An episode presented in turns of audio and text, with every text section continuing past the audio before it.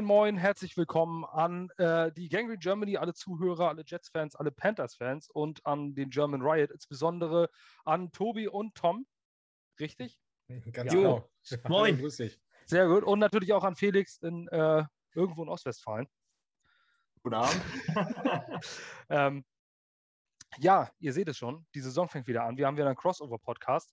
Ähm, wir haben Gäste gefunden, das ging sehr schnell, es ging sehr einfach vom German Riot, vom äh, eingetragenen Verein, offiziellen Fanclub ähm, der Carolina Panthers. Und äh, das erste Spiel steht gleich an. Äh, es ist eigentlich eine echte Story, dieses Spiel, denn ähm, es gibt doch diverse Überschneidungen. Ähm, man soll sich wundern, denn eigentlich ist es ein Interconference-Game. Dieses, ähm, dieses Jahr ist für die NFC South die AFC East dran und äh, umgekehrt. Ähm, das kommt alle, nur alle vier Jahre vor wenn ihr euch damit beschäftigt habt, wie sich so ein NFL-Spielplan äh, zusammenstellt. Ähm, da spielt man jeweils gegen die andere Conference alle vier Jahre durch. Ähm, das würde jetzt allerdings den Rahmen sprengen, den kompletten Spielplan zu erklären. Somit sind es dieses Jahr für uns die Atlanta Falcons, New Orleans Saints, Tampa Bay und Carolina Panthers. Und ihr hört daran schon, äh, dass die NFC South ähm, insbesondere als Panthers-Fan des Öfteren wahrscheinlich öfter penetriert wird vom Gegner, als wir das in der AFC East kennen. Wir kennen nämlich eigentlich nur regelmäßig von den äh, New England Patriots verarscht zu werden. Ähm, und ihr habt da gleich noch ein paar mehr Hochkaräter drin. Ähm, das wird sich jetzt in der AFC East demnächst auch ändern, aber die NFC South ist dran. So, und damit gleich die Carolina Panthers mit jede Menge interessanten Geschichten, aber dazu kommen wir gleich noch. Ähm, wie gesagt, es gibt einige Spieler, die bei, mal bei den einen gespielt haben, dann bei den anderen gespielt haben. Ähm, es gibt Trainerüberschneidungen, Interesse an Trainern ähm, seitens des anderen Teams, aber dazu kommen wir noch. Erst gebe ich an Tobi, das ist, du bist erster Vorsitzender, ist das richtig? Ganz genau, das ist richtig. Jetzt ganz frisch auch erst erster Vorsitzender seit, äh, ja, ich glaube, zwei zwei Monaten jetzt dann. Ja, erstmal herzlichen Glückwunsch dazu. Danke, ähm, danke. Sonntag 19 Uhr geht's los. Ähm, dann ist Kickoff. Wie zu erwarten ist bei einem Jets gegen Panthers Game, werdet ihr jetzt nicht im Free TV sehen können, sondern müsst, müsst ihr den Game Pass einschalten oder die neue Zone-Konferenz, wo ich sehr gespannt bin, mit deutschen Kommentaren äh, oder Red Zone. Aber ich glaube, für 19 Uhr, da werden wir uns das hier nicht angucken, denn wir werden die Einzelspiele schauen. Erzählt doch erstmal, wer ihr seid. German Riot, was ist das? Was macht ihr? Wo kommt ihr her? Wie kann man euch finden?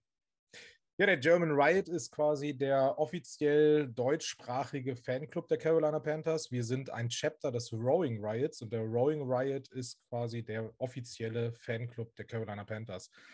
Ähm, den Rowing Riot gibt es seit 2008 in etwa in Amerika und äh, wir haben dann 2018 angefangen, hier in Deutschland dann auch ein Chapter zu gründen und äh, ja, sind gewachsen und sind dann letztes Jahr rangegangen an die ganze Materie und haben gesagt, wir müssen ein EV draus machen. Ähm, ist dann in Deutschland doch schon eine wichtige Kiste irgendwie, wenn man auch mit ein bisschen Geld hin und her handhabt. Das Ganze, ähm, sodass wir jetzt äh, ja, ein eingetragener Verein sind seit äh, letztem Jahr und äh, gucken, äh, wie wir die deutschen Panthers-Fans besser zusammenkriegen können. Ähm, was in Zeiten der Pandemie sicherlich immer ein bisschen schwierig ist. Äh, gerade wenn man in so einer jungen Vereinsgeschichte irgendwie noch sitzt äh, und das alles noch nicht so ganz gefestigt ist. Ähm, bin aber sehr, sehr zuversichtlich und freue mich, dass wir tatsächlich auch jetzt in den zwei Jahren konstant stetig wachsende Mitgliederzahlen haben. Also ist eine coole Kiste. Ja, eine coole Nummer. Tom, was machst du bei der, äh, was machst du in dem Verein? Was ist da deine Funktion? Wie hast du dazu gefunden? Jo, also ich bin eigentlich jetzt in der Redaktion tätig. Ich schreibe immer sozusagen nach dem Spiel, jetzt zum Beispiel auch, wenn die Jets gegen die Panthers spielen, mache ich dann den Bericht dazu, veröffentliche das dann auch. Wir haben ja extra äh, eine eigene Website dafür, wo es dann auch über Twitter, Facebook dann auch alles veröffentlicht wird, dass man dann darüber uns auch noch finden kann. Und ja, mit Tobi haben wir jetzt auch zusammen den Podcast oder eher eine Live-Show. Wir sind sozusagen live immer auf YouTube, freitags 19 bis 20 Uhr mit der Warming Hour äh, erzählen in der eine Stunde, versuchen dann auch immer dort die Fanclubs der gegnerischen Teams zu kriegen. Jetzt ist auch relativ neu. Also wir haben kurz nach dem Draft kurz angefangen mit, äh, ich glaube, drei, vier Pilotfolgen und jetzt fangen wir sozusagen, haben letzten Freitag richtig damit angefangen und ja, jetzt sind wir mal gespannt, wie die Saison äh, laufen wird und wie dann auch unser kleines Projekt da ausgehen wird. Auf jeden Fall bist du dann mein Pendant, denn ich bin auch der, der eigentlich so der Hauptschreiber quasi bei uns auf der Seite, gangregermany.com.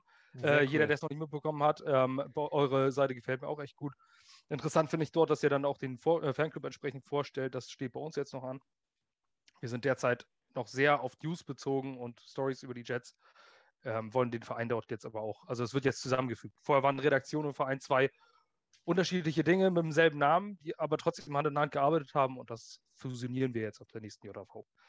Aber es läuft ja zumindest überall ähnlich. Ähm, eine, eine Frage hätte ich noch. Äh, wie, bei, wie habt ihr beide euch denn kennengelernt? Also kanntet ihr euch schon bevor es äh, die German Riot gab oder habt nee. ihr euch darüber? Nee, tatsächlich gar nicht. Also Tom und ich haben uns kennengelernt auf einem super spontanen Fan-Treffen 2018 in Hannover.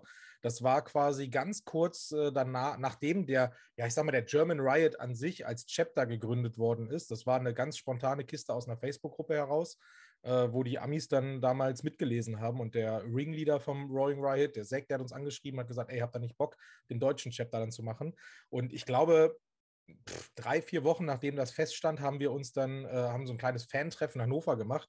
Und da kam der Tom dann auch ran und äh, ja, da haben wir dann zwei, drei Gläser Milch zusammen getrunken und äh, einen schönen Abend, schönen Nachmittag verlebt. Und so haben wir uns kennengelernt. Und äh, dann ist das Ganze zusammengewachsen quasi. Ähm, wie wird man Panthers-Fan in Deutschland? Ist ganz unterschiedlich, glaube ich. Ne? Also bei mir ist es so, ich bin, obwohl ich jetzt so tief in dieser Fanbase drinstecke, ja auch mit meiner Funktion, ein relativ frischer Panthers-Fan noch. Also ich habe 2014, äh, glaube ich, tatsächlich angefangen, den Verein zu lieben. Ähm, und ganz skurrile Geschichte Ich habe einen großen Freundeskreis mit äh, Hardcore-NFL-Fans äh, von allen möglichen Teams. Und wir gucken zusammen dann immer Football. Und damals war Cam Newton in der 2014er-Saison, ging das bei ihm so los mit seinem äh, Dubben und, und, und diese, diese ganze äh, ähm, Thematik um ihn drumherum halt, so diese, dieses, diese Attitude, die er dann damals aufgebaut hat. Und mein gesamter Freundeskreis hat Cam Newton gehasst. Und äh, die Panthers waren 2014 noch so ein, so ein Underdog-Team irgendwie und äh, ich stehe eher auf Underdogs und dann war es auch ganz cool, dass meine Freunde Cam Newton nicht mochten, äh, weil ich mochte die Attitüde und äh, so bin ich Panthers-Fan geworden. Und 2015 war natürlich dann äh, das traumhafte Jahr mit einem äh, eher nicht ganz so schönen Ende, ähm, welches das natürlich dann gefestigt hat irgendwie auch. 15-1 war das, glaube ich, ne? In dem Jahr. Ja. Tom, wie bist du dazu gekommen? Ja, ein bisschen unterschiedlich bei mir war das so, ich fand, äh, ich kannte Football damals noch gar nicht so. Dann, äh, das war damals 10., 11. Klasse, das, äh, da hatte ich dann die Schule gewechselt und bin dann so einen neuen Freundeskreis auch gekommen. Da war jemand, der mochte richtig äh, gern Football, also hat sich da gern mit beschäftigt und dann hat er jemanden auch gebraucht, mit dem er sich da austauschen kann. Da haben wir dann mal drüber gesprochen und da hat er gesagt, oh, jetzt ist das fängt gerade ein Spiel an, äh, Packers gegen Saints und da hat er mir so gesagt, oh, die Saints, die können gar nichts so. Und dann habe ich mich mal damals erst mit den Saints so ein bisschen beschäftigt, habe auch ein paar Spiele mal so geguckt, was man denn so bei diesen, ja, ich sag mal, unüblichen Streams, die man im Internet irgendwie noch findet, äh, ja, äh, da war dann so die Saints mein erstes Team, wo ich mal ein bisschen geguckt habe und das dann, das war so die Saison, wo Eli Manning seinen zweiten Ring mit den Giants geholt hat. Also da hat es bei mir angefangen. Ich glaube, 2011 war das so. Hm. Zwei, und ja, dann habe ich mich halt, habe ich da halt ein bisschen mehr geguckt, dann wurden die Panthers auch immer besser. Und ja, so ging das immer mehr und mehr. Also es war jetzt so ein schleichender Prozess. Ich kann jetzt nicht sagen, jetzt ab dann fand ich die Panthers gut, weil irgendwann hat mich eher so der Sport abgeholt, dass ich den Sport richtig cool fand, dass ich mich dann mehr und mehr damit beschäftigt habe. Und je mehr ich dann drin war, fand ich diesen Sport geil. Und ja, dann waren halt irgendwann auch die Panthers erfolgreich. Habe ich mich mit diesem Team am Anfang sehr viel dann natürlich beschäftigt. Gerade die Zeit, dann, wo Keekly kam, Thomas Davis, die Offense und Cam Newton. Das hat mir natürlich sehr gefallen. Und dann, ja, dann war es auch irgendwann um mich geschehen. Und ja, das ist so meine Geschichte. Mittlerweile haben wir beide blaues Blut, glaube ich. Genau. Ja, das geht auch relativ schnell über, ähm, dass man dann wirklich Fan ist und, und auch so Jahre, sag ich mal, okay, letztes Jahr äh, 5-11 ähm, ist aber irgendwie ein gutes 5-11-Jahr, würde ich jetzt zumindest so als, als Externer betrachten, äh, wenn, man, wenn man sich so den Umbruch angeguckt hat. Absolut. Also mir hat das ja total viel Spaß gemacht. Also ich mache, äh, mache es nicht davon abhängig, was wir für einen Rekord haben am Ende der Saison, ob ich eine, eine coole Saison verlebt habe oder nicht, sondern ähm, ich liebe es einfach, den, den äh, Prozess zu sehen irgendwie und was sich da entwickelt, was da entsteht. Ähm, und ich muss gestehen, mir hat letztes Jahr viel, viel mehr Spaß gemacht als die zwei Jahre zuvor, wo wir ja noch ein Stück erfolgreicher waren, ähm, aber es einfach nicht mehr schön anzusehen war. Vor allem ganz, ganz viele junge Spieler. Ja, was man vielleicht auch noch dazu sagen muss, wir haben halt echt viel Pech auch gehabt, ganz, ganz viele Spiele knapp verloren, also mit einem Score immer nur, ich glaube 3-8 oder so war dann unsere äh, unser Record in Close Games. Das war halt wirklich ärgerlich. Und zudem kam dann halt auch, dass dann unser Quarterback Teddy Bridgewater zum Ende hin ganz anders gespielt hat als noch die ersten Spieler. Also er war zwischenzeitlich auch verletzt und danach kam er überhaupt nicht mehr so stark wieder. Darum das Gefühl, wie die gespielt haben, die Panthers, das war ganz anders, als es vielleicht der Record aussagt. So, das war schon mal ein kleiner Aufschwung für uns, finde ich. Wie Tobi sagt, das war ein ganz anderes Gefühl als die letzten beiden Jahre. Wenngleich man natürlich sagen muss, es war jetzt auch nicht das Gefühl, dass das jetzt ein Team ist, was in die Playoffs kommen kann oder so. Nee, aber es waren, es waren spannende, spannende Dinge dabei. Ähm, schnacken wir gleich auch nochmal drüber, so ein bisschen auf den Rückblick, weil auch äh, ein altbekannter Jet dort ja eine wirklich äh, verdammt gute Saison hatte. Ähm, Felix, um mal den Ball zu dir rüber zu spielen, so als Externer, wie siehst du die Panthers in diesem Jahr in der NFC South und was äh, erwartest du von diesen? Ja, ich bin ja auch tatsächlich so ein kleiner Sam Darnold-Fan, immer noch. Von daher hoffe ich erstmal, dass es erfolgreich wird. Ich glaube, an den Buccaneers wird äh, in der Division nichts vorbeigehen. Ähm, dahinter ist es aber, glaube ich, meiner Meinung nach relativ offen. Ich finde, die Verhältnisse wirken jetzt nicht so, als wenn sie sich groß abheben würden von den Panthers und bei den Saints. Jetzt mit Winston muss man erstmal gucken, ob er seinen Turnover abgestellt bekommt. Michael Thomas fehlt, glaube ich, bis eventuell sogar Woche 10, meine ich. Also hat im Prinzip auch keine wirklichen erfahrenen Wide right Receiver. Und ähm, ich finde, im Großen und Ganzen wirken, zumindest für den Außenstehenden, ähm, die Panthers als ein sehr talentiertes Team, wenn da die Zahnräder ineinander greifen. Die Defense wirkte letztes Jahr ein bisschen unerfahren in manchen Situationen, aber durchaus mit Potenzial. Ja, die Offense, ich glaube, es gibt kaum eine Offense, die auf den Skill Positions besser besetzt ist. Und dann steht und fällt da alles mit Darnold und Schrägstrich der neu zusammengestellten äh, Offensive Line wo wir hoffentlich gleich noch ein bisschen mehr zu erfahren werden, wie äh, ja, die Jungs, die Sam beschützen sollen, so von den ja, eigenen Fans eingeschätzt werden. Alles ein Rebuilding-Prozess, der auch natürlich länger dauert. Wir kennen ihn. Ähm, also, dass er sagt, so eine, wie letztes Jahr eine gute 5-11-Saison haben wir als Jets in der letzten Dekade nicht erlebt. Also das war eigentlich bis auf 2015 war jede Saison super scheiße. Um das einfach mal so direkt zu sagen und äh, wir sind ja. wirklich am Jammertal.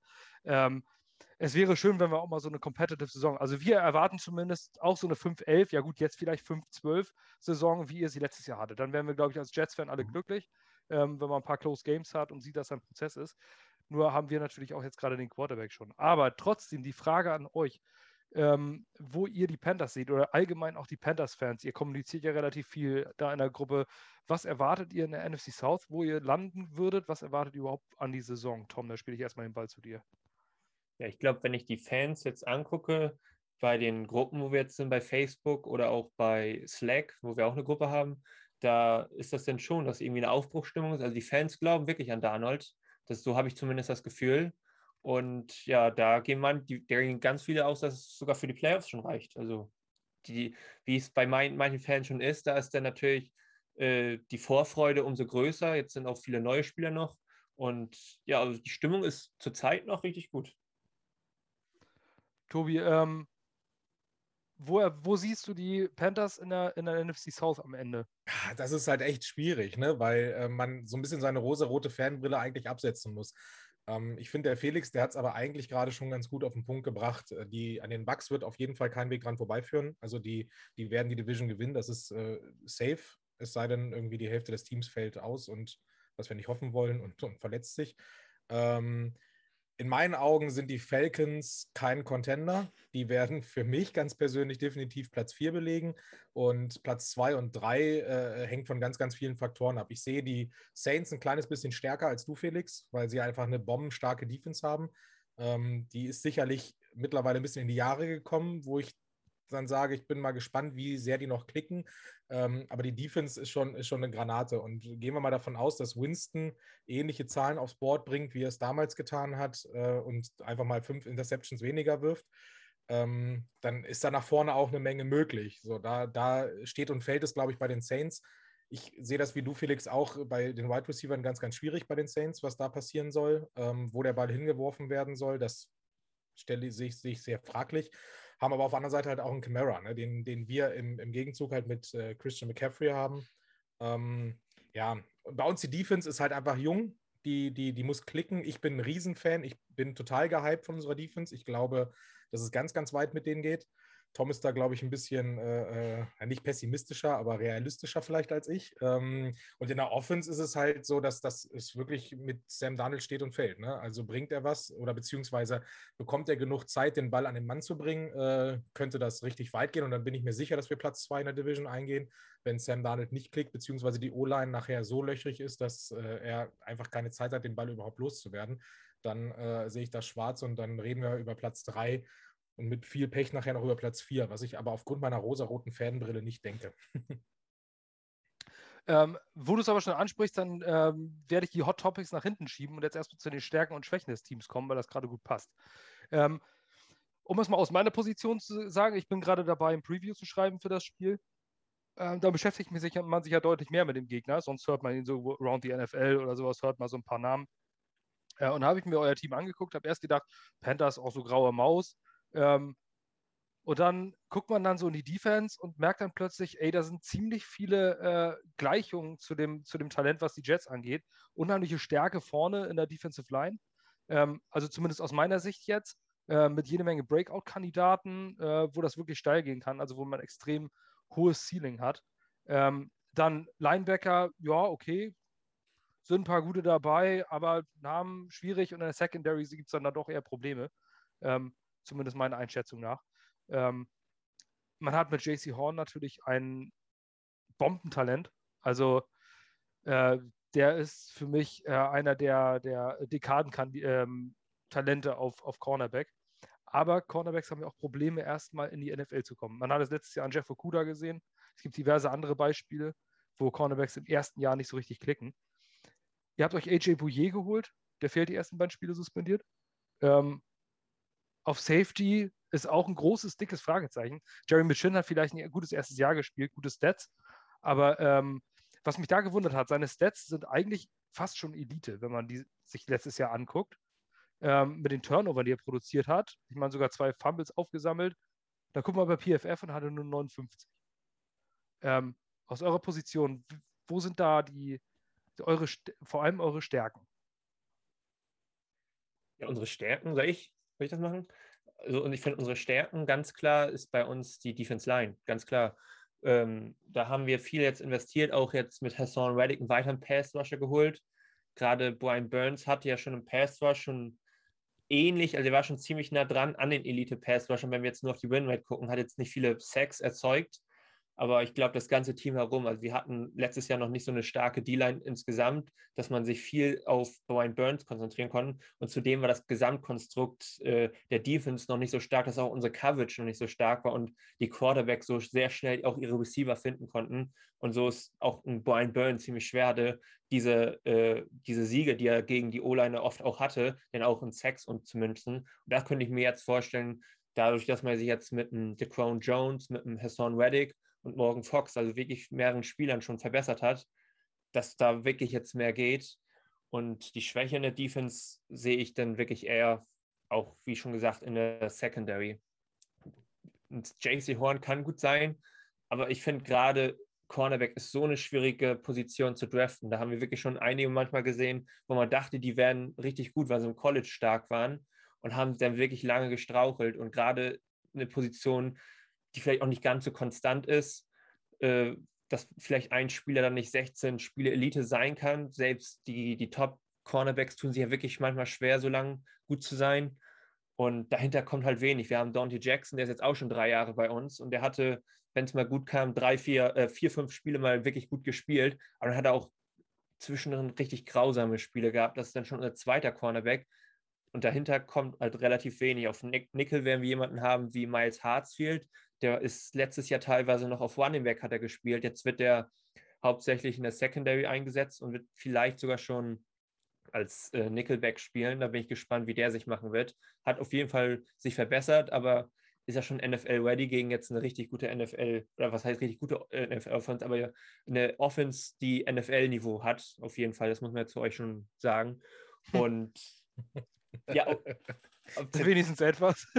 Wir sind anderes gewohnt ja, ich sag mal, ihr, ich würde jetzt nicht sagen, dass ihr eine Elite-Offense habt, aber es ist jetzt auch keine äh, Müll-Offense, also keine Trash-Offense, würde ich jetzt sagen. Also es ist schon, da muss man schon was können und das ist auf jeden Fall, wird spannend sein. Gerade euer Wookie Moore, der wird ja wahrscheinlich auch öfter mal im Slot anzutreffen sein.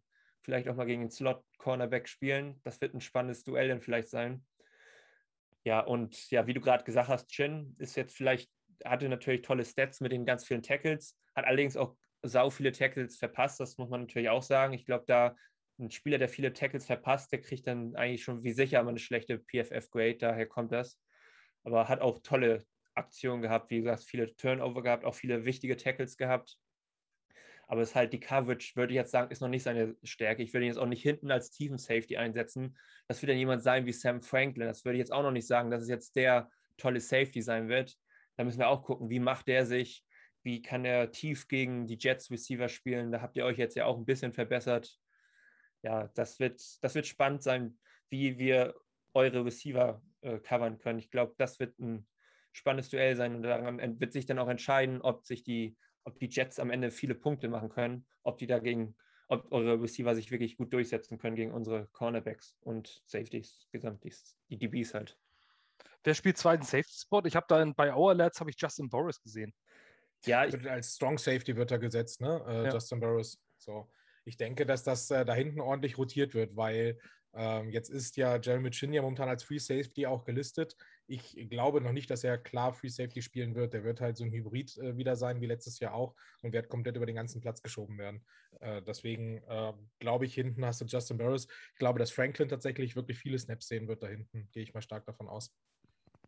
Justin Burris übrigens ehemaliger Sechstrunden-Pick der Jets. Auch ganz oh. interessant. Ähm, hat sich hier als Cornerback nicht durchsetzen können oder Todd Bowles. Ähm, war allerdings etwas länger im Kader und ist dann irgendwann als Core Special Teamer dann halt, dann wurde ihm die Tür gezeigt. Auf jeden Fall auch wieder eine interessante Überschneidung. Ähm, Felix, die Stärken der Jets Defense.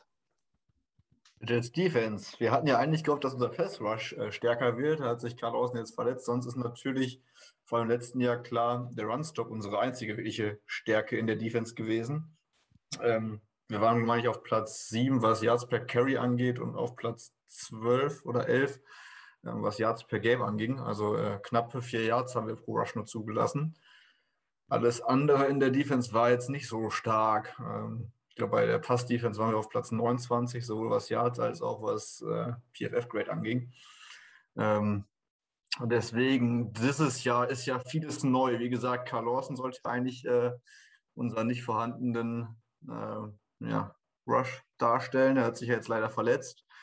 Und so wie jetzt unser ja, Left Stadtfeld starten wir mit drei Rookies auf jeden Fall. Ähm, wo keiner vor der fünften Runde gepickt worden ist. Also es fällt mir momentan tatsächlich schwer, eine richtige Stärke in der Defense ähm, auszumachen, außer der Runstop. Ich glaube, der wird sich nicht groß verändert haben, aber ich sehe noch nicht, dass wir wirklich viel mehr Pressure auf den gegnerischen Quarterback kriegen. Es bleibt abzuwarten, wie CJ Mosley wiederkommt nach quasi zwei Jahren ohne Football. Also vorletztes Jahr hat er, haben wir schon häufig, häufig genug durchgekaut. Vorletztes Jahr hat er zwei Spiele gemacht oder anderthalb Spiele und war der restliche Zeit verletzt. Letztes Jahr Opt-out. Ähm, da kann durchaus vor allem jetzt im ersten Spiel noch Rost da sein. Und ähm, mir fällt schwer, außer wirklich einer, einer guten Run-Defense da irgendwo was an Stärke auszumachen. Ich weiß nicht, wie du das siehst, was die Defense ist ja auch mit ein Steckenpferd. Also für mich, ist, für mich ist es zwischen den Hashmarks eigentlich bei den Jets, das ist die Interior Defensive Line, äh, Middle Linebacker und die Safeties hinten. Ähm, also alles, was über die Mitte geht, weil man mit Quinnen Williams, Sheldon Rankins und Foley Fatukasi doch ausgezeichnet besetzt ist auf Defensive Tackle. Äh, CJ Mosley ist hinten ein bisschen alleine. Daneben sind zwei äh, Safety-Converted Linebacker, äh, Linebacker, die äh, Rookies sind. Das kann brutal werden. Erst recht gegen Christian McCaffrey zu euren Stärken der Offense kommen wir natürlich auch gleich. Und die Safeties sind äh, underrated. Ähm, mit Marcus May ist wirklich, äh, er hat, hat, noch kein Pro Bowl in seiner Liste, gehört aber zu den besten Safeties der Liga. Und äh, Lamarcus Joyner hat zwar die letzten Jahre underperformed, war aber Slot Corner und ähm, hat seine Stärke auf, auf Safety, wo er schon auf Elite-Niveau gespielt hat. Ich glaube, die beiden da hinten könnten, ähm, könnten den Cornerbacks auch ein bisschen rückenfrei halten. Also die Stärken sehe ich in der Mitte. Außen ist, haben wir die absolute Schwäche jetzt. Auch durch den fehlenden Pass Rush von außen. Ähm, in eurer Offense, die Stärke ist so offensichtlich. Aber trotzdem müssen wir darüber reden, denn schließlich niemand äh, von unseren Fans oder wenige von unseren Fans kennen die Panthers Offense. Tobi, hau doch mal raus, wo sind eure Stärken? Was ist eigentlich ziemlich klar? Ich glaube, was ziemlich klar ist, was auch jeder Nicht-Panthers-Fan weiß, ist, dass wir Christian McCaffrey im Team haben und der natürlich eine Allzweckwaffe ist. Das heißt, äh, äh nicht nur ein guten, guter Runner, der, der, ein ganz gutes Auge hat und auch Lücken sieht, sondern jemand, der halt unglaublich gut auch im Passgame dann äh, mit einbinden kannst. Also der ist ja, äh, ja, ich sag mal, Wide Receiver Nummer 4 kannst du ihn ja dann fast schon auf dem Feld betiteln, zum Teil je nachdem, was gespielt wird. Ähm, das Wide Receiver Duo ist bombastisch. Ich persönlich bin ja ein riesen DJ Moore-Fan. Äh, ich würde mich als Präsident des Fanboy-Clubs von DJ Moore betiteln, äh, ähm, der einfach so viele Yards after Catch macht, ähm, was dann für euch halt auch spannend werden könnte. Ne? Also gerade nach hinten raus, ähm, was dann da noch kommt, wie da abgesichert wird, da bin ich gespannt.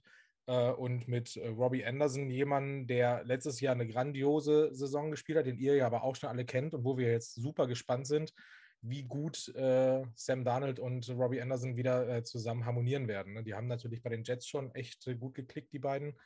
Ähm, da bin ich jetzt gespannt, wie sich das jetzt auswirken wird bei den, bei den Panthers, gerade auch, weil er dann nicht mehr nur noch der einzige Receiver ist, den Sam Darnold anwerfen kann, sondern äh, einfach da auch noch einen, DJ Moore bzw. einen Christian McCaffrey dann hat. Ja, und Wide Receiver Nummer drei bin ich mal gespannt dieses Jahr. Das könnte, äh, könnte auch interessant werden. So wie es aussieht, wird äh, Terrace Marshall Jr. auf jeden Fall den, äh, den Posten einnehmen. Und ähm, ja, der, der, der könnte eine Wundertüte werden. Also da bin ich gespannt. Ja, und Tom, die Schwächen? Ah, ich glaube, die Schwäche, natürlich, ich, ich würde sagen, die größte Schwäche ist der Quarterback. so, ähm, ich bin ja nicht so der große Sam Darnold-Fan. Das liegt einfach daran, der hat ähm, diese, diese Konstanz auch, falls es mal irgendwie gut gelaufen ist. Gab ja wahrscheinlich auch mal gute, äh, wo, wo zum Beispiel die O-Line gut gehalten hat oder auch wo die, wo die Receiver bei euch mal doch sich mal lösen konnten. Da ist er vielleicht nicht ganz so konstant, wie man, wo, wo ich ein bisschen Angst habe, äh, ja, dass er vielleicht, selbst wenn es mal gut läuft, dass er dann diese mit der Konstanz, dass er nicht äh, aus, äh, ausbauen kann, sozusagen, ja, das Team dann führen kann.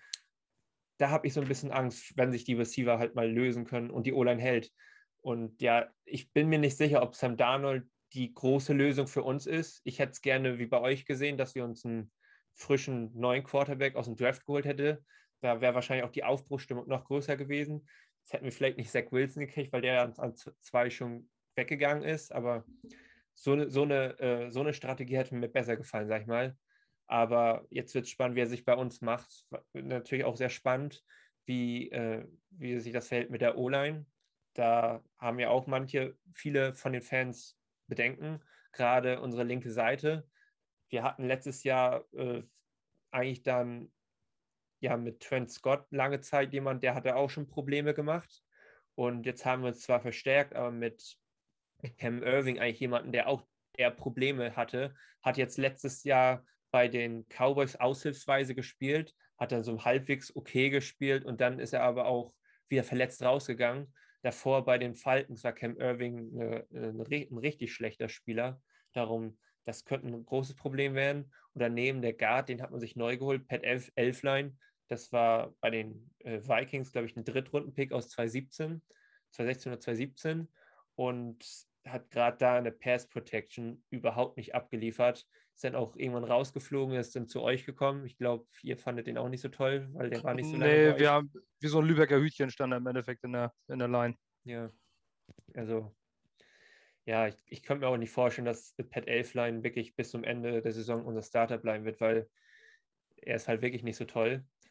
Allerdings muss man halt sagen, wir hatten letztes Jahr jetzt auch nicht so viel bessere in der O-Line und da hat es halt halbwegs gehalten. Jetzt muss man auch sagen, wir hatten Teddy Bridgewater als Quarterback und das war halt jemand, der hat jetzt nicht viel große, groß überzeugt, beziehungsweise er hat das Team nicht so viel besser gemacht, als es war. Also er hat das, wenn, wenn was offen war und wenn, wenn, wenn er was gekriegt hat, dann hat er es auch gelöst, gut gelöst, aber er konnte jetzt nicht viel mehr machen. Das Gute an ihm war aber, er hat nicht sehr viel Druck erzeugt. Also er hat nicht lange gebraucht, bis er den Ball wirft.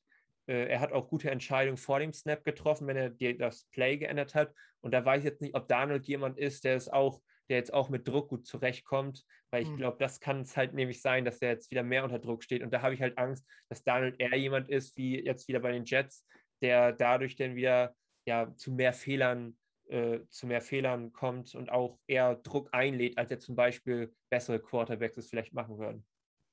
Also bei Sam Darnold ist ja die Sache, ähm, man hat sich die Zahlen, wir haben uns auch letztes Jahr die Zahlen angeguckt, viele haben sich versucht, schön zu reden, weil immer noch viele ähm, Fan von ihm sind, auch wegen der, wegen der Geschichte. Er ist einfach ein Good Guy. Ja. Er ist einfach jemand, der dir niemals irgendwie Probleme bereitet, der im Lockerroom angesehen ist. Zwar jetzt, es hat es nie gezeigt, dass er der große Leader ist, aber auch Quiet Leader können ja äh, durchaus äh, erfolgreiche äh, Leader sein. Ähm, er ist einfach jemand, den, den musst du einfach gern haben. Wenn du ihn in Interviews hörst, wenn du ihn siehst oder sowas, ähm, man ihn mal im Stadion auch mal ähm, persönlich vor einen hatte, das ist einfach ein netter Kerl. Den magst, den, den muss man einfach mögen, ähm, bis er dann auf dem Platz steht und man, äh, und man ein Fan von ihm sein soll. Das Problem bei ihm war, ähm, dass er den schlechtesten Wert, schlechtestes Completion Percentage alle Quarterbacks hatte, wenn Pocket Cap clean. Ja. Und das war das, was mir so große Sorgen gemacht hat, eigentlich. Nicht zu sagen, Sam Darnold ist eigentlich am besten, wenn er aus nichts etwas machen muss. Da kann er was draus machen. Der kann rauslaufen. Er hat ja den, den längsten, letztes Jahr den längst, das längste äh, Play gehabt ähm, vor dem Wurf. Also die längsten, die, weitesten, die, äh, die meisten Yards gemacht, bevor er den Ball geworfen hat und dann noch erfolgreich zum Touchdown eingebracht. Also, dass er Talent hat, das ist, steht komplett außer Frage. Könnte ähm, vielleicht einer der Gründe sein, warum die Panthers nicht so viel investiert haben in die O-Line, weil sie gesagt haben, ach komm, bringt nichts, der braucht keine Clean Pocket, lass den ruhig mal laufen, so, dann ist er vielleicht besser. Ja.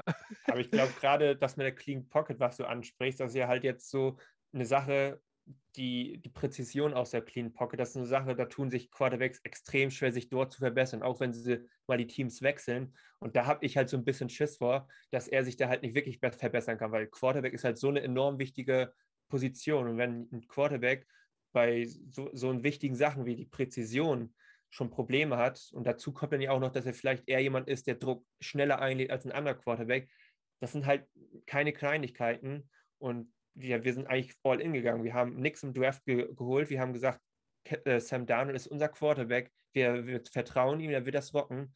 Das ist, finde ich, schon sehr riskant, was wir da gemacht haben. Und ich bin mal gespannt. Ich hoffe natürlich schon, dass er gut wird, aber das sind halt einige Faktoren, wo ich mir wirklich noch sehr unsicher bin, ob er es wirklich schaffen mhm. kann, wirklich bei uns auch durchzustarten.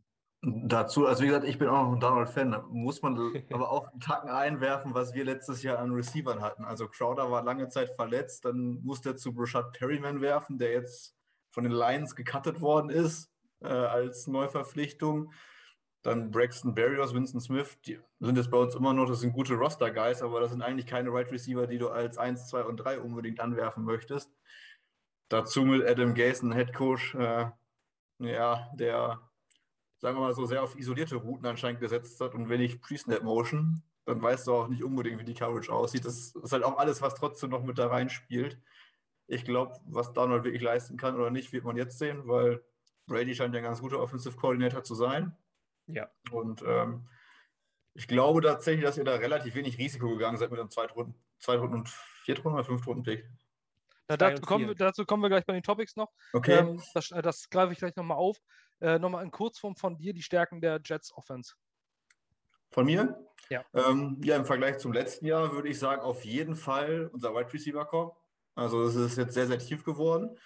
Wenn man sich jetzt so, ja, wenn man auf Outlets guckt, ist es halt Corey Davis, Jameson Crowder und Keelan Cole. Keelan Cole wird da häufig ein bisschen unterschätzt. Ich meine, er hat letztes Jahr auch irgendwie acht Touchdowns und über 700 Yards für Jacksonville. Äh, mit Corey Davis einen erstmaligen Top 5 Pick, wenn ich mich sogar nicht ganz täusche. Ich meine, der ist an vier oder fünf von den Titans gewählt worden.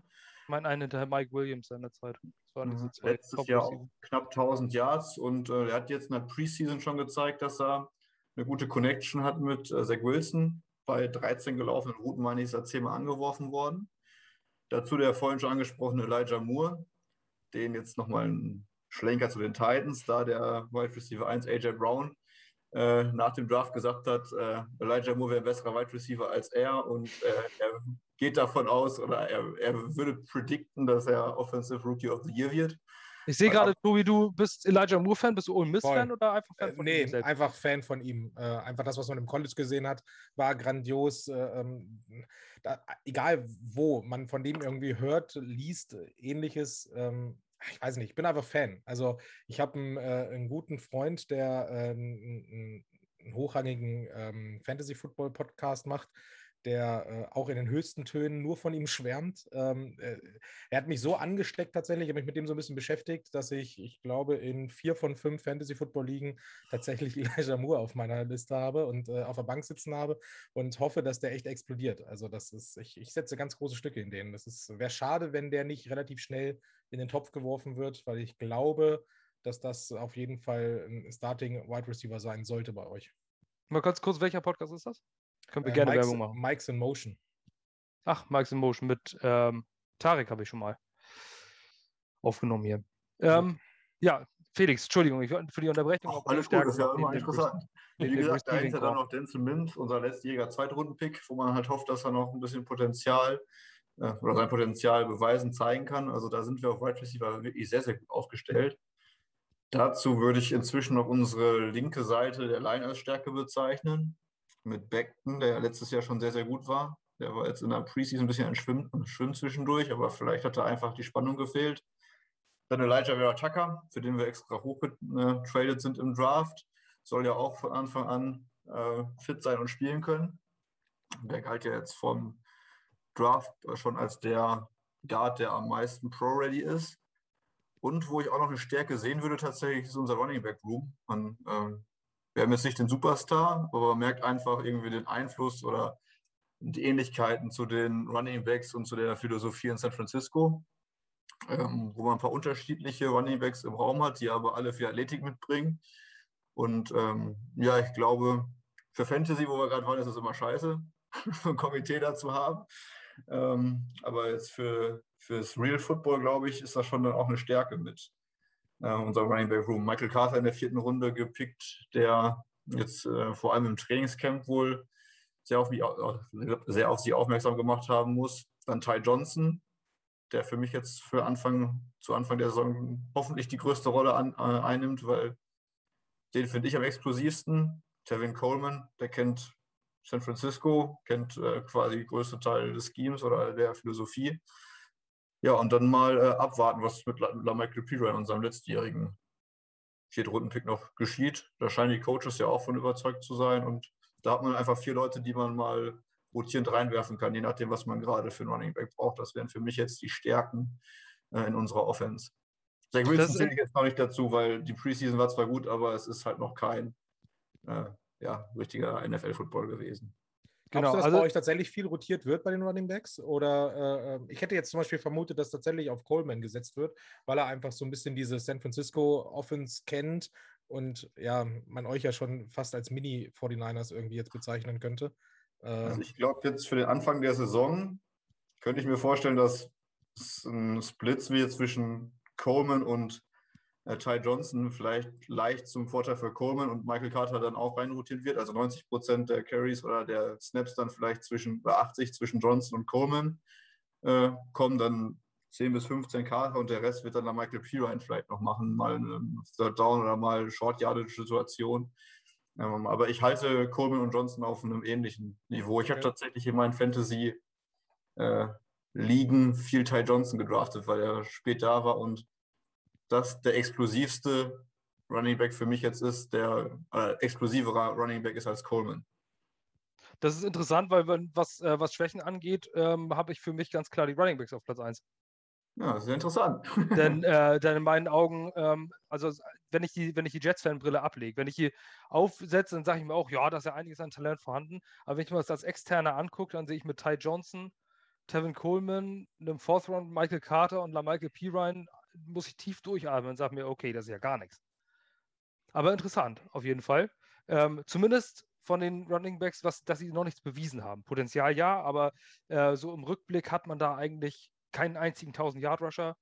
Ähm, also das, was Christian McCaffrey bei den, bei den Panthers kann, das können vier Jets Running Backs zusammen nicht. Aber wir können mir ähm, tatsächlich sogar vorstellen, dass wir dieses Jahr gute Run-Statistiken haben und trotzdem kein 1000 Yards Rusher bekommen werden. Das mag sein, aber das ist für mich aktuell noch eine Schwäche. Ich hoffe, dass sich das in Woche 2, 3 vielleicht ändert, aber beim jetzigen Blick, die größte Schwäche ist für mich Tight End, da haben wir nichts. Und ich rein ja. gar nichts. Tyler Croft ist äh, eigentlich ein Backup-Tight End, der ist bei uns glasklarer Starter. Das sagt eigentlich schon alles. Mehr muss man eigentlich nicht äh, über die Tight End-Gruppe wissen. Ähm, die Offensive Line kann eine Stärke werden, aber sie war letztes Jahr noch grausig, deswegen ähm, Piano. Also die Stärken sehe ich auch nur im Receiving Core. Ansonsten hat die Offense eigentlich durchweg Talent, aber viele, viele Schwächen. Ähm, ja, Interior Offensive Line, Conor McGovern ist vielleicht gut, aber die Right Guard ist ein riesiges Fragezeichen. Da wird Greg Van Roten. Ich glaube auch ein Panther, meine ich. Yep. Ja. Ähm, Journeyman, äh, ja, Stopgap-Player. Also äh, die Schwächen müssen sich auch raus, äh, Stärken müssen sich auch rauskristallisieren. Ich sehe diese Offense äh, zwar auf einem guten Weg, mit einem guten Offense-Coordinator, aber ähm, abwarten. Also Aber das ist sehr, ja das, finde ich, was jetzt gerade das erste Spiel so spannend macht. Also, ne, so sehr wir uns darauf freuen, irgendwie was bei uns Klick machen kann, muss oder wie auch immer, ähm, ist es bei euch ja nichts anderes. Also, wenn man sich auf die Jets jetzt vorbereitet äh, und sich da so ein bisschen einliest oder so und sich ein paar Gedanken dazu macht, du kannst es halt einfach 0,0 predikten. Das könnte halt richtig, richtig geil irgendwie losgehen, wenn das, ja, es ist mal so gemein, das zu sagen, aber dieses, wenn dieses äh, Mini-49er-Scheme dann irgendwie tatsächlich dann funktioniert und da äh, rotiert wird, und das, dann wird es mega cool. So, ne? Ähm, aber du hast halt einfach den neuen Head Coach, du hast den neuen Offense Coordinator, du hast den neuen Quarterback, du weißt halt nicht, was dich wirklich erwartet. Ne? Das ist halt mega spannend. Also ich glaube, wir werden beide gleich spannend äh, vorm Fernseher sitzen, egal ob Jets-Fans oder Panthers-Fans, und werden das äh, echt verfolgen. Das also kann auf jeden Fall richtig wild werden. Ähm, kann auch spannend werden. Es kann in die eine Richtung komplett gehen, es kann komplett in die andere Richtung gehen. Ja, das ist tatsächlich ja, extrem spannend. Gerade bei diesen beiden Teams, wo man wirklich nicht weiß, was man bekommt. Ähm, gehen wir weiter und zwar zu den Hot Topics. Wir haben jetzt auch schon fast drei deswegen versuche ich mich jetzt mal ein bisschen schneller durchzuhangeln. Ähm, und zwar als erstes den Trade von Sam Darnold. Ich denke, den haben wir jetzt eigentlich schon größtenteils besprochen. Es gibt einen äh, Second-Round-Pick und Fourth-Round-Pick 2022. Mich hat es doch gewundert, wie viel die Panthers dafür bezahlt haben, weil bei den Panthers ja ähm, die Quarterback-Suche ja schon fast eine verzweifelte war in der Offseason. Ähm, man war irgendwie an einem scheiß Spot, um einen Quarterback zu draften. Ähm, man wollte irgendwie hochtraden, hat aber nicht irgendwie Ammo gefühlt. Äh, dann war das schon Watson-Thema. Dann, also immer wenn irgendwie Quarterback-Thema war, es ist ähnlich wie bei den Jets, kamen die Panthers auf den Zettel, wenn es nur um Quarterback ging. Ähm, Tom, bei dir habe ich schon gehört, du bist nicht einverstanden mit dem Preis, den man für Sam Darnold bezahlt hat. Ähm, ja. Ist das so? Ja, ich generell, dass man erstmal so viel für Darnold gezahlt hat und dass man dann auch wirklich sagt, man geht nur mit all, äh, man geht wirklich all in mit Sam Darnold. Zuvor vielleicht auch, man war wirklich, glaube ich, vollkommen verzweifelt irgendwie. Man hat ja auch für Matt Stafford über äh, mehr als einen First Round Pick geboten. Das fand ich auch schon relativ viel, gerade da man den achten Pick hatte. So, das war auch jetzt, jetzt für Sam Darnold auch viel. Ich hätte es eher so gesehen, dass man so ein, äh, dass man vielleicht Sam Darnold als äh, Notfallplan geholt hat, so ähnlich wie von Ryan Tannehill. Der hat ja auch unter einer, äh, einer Gaze Offense gespielt und hat dann ein richtig schlechtes Jahr am Ende gehabt. Den hat man dann in äh, Tennessee als Backup geholt und dort ist er dann als Starter eingesetzt worden. So hätte ich es mir vielleicht auch bei jemandem wie Darnold vorgestellt, dass man jetzt sich zwar Darnold holt, aber dass er nicht die einzige Option ist. Ich hätte jetzt vielleicht noch jemand anderes geholt, der vielleicht auch Talent gehabt hätte. Das, weil jetzt ist es so, wenn, wenn das jetzt mit Darnold nicht funktioniert, dann sieht es halt wirklich schlecht aus, weil nächstes Jahr wird es halt vielleicht wieder schwer, einen Quarterback zu kriegen. Und dann sitzt du jetzt zwei Jahre vielleicht da mit Daniel, der nicht funktioniert, wo du jetzt aber alles reingesetzt hast. Und dann steht vielleicht in zwei Jahren wieder der Rebuild an. Und dafür ist mir das einfach ein bisschen zu riskant gewesen. Ich sehe das zum Beispiel ein kleines bisschen anders. Also ich bin zwar auch äh, nicht der, der, der Riesen-Darnold-Fan irgendwie, ähm, aber ich glaube, dass die Panthers damals keine andere Chance dann irgendwo mehr hatten. Also sie, sie haben sich in den Kopf gesetzt, wir holen einen neuen Quarterback.